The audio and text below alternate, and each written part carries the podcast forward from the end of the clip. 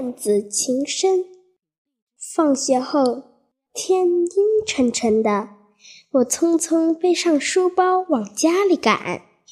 路上很安静，几只燕子在宽阔的马路上无忧无虑的嬉嬉戏着。我细细的打量它们，羡慕它们竟然有那么悠然自得。突然，一辆大呼货车呼啸而过，接着发出了刺耳的刹车声。我心陡然一紧，禁不住闭上眼睛。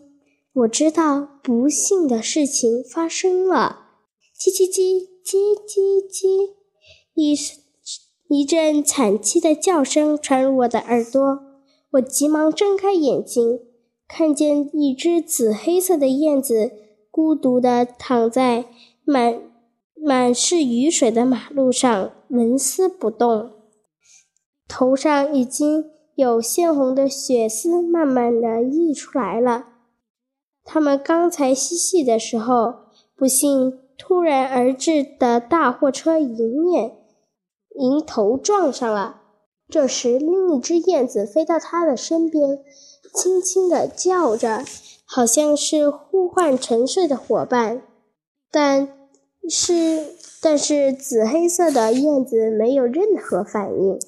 飞来的那只燕子急了，它用自己的翅膀在同伴身上拍着、推着，只见那只燕子仍然躺在地上一动不动。终于，飞来的那只燕子彻底绝望了。它想离开自己的同伴，又显得依依不舍。我知道燕子不会不会流泪，但我分明感觉到了那只燕子在离去时无可奈何的泪水。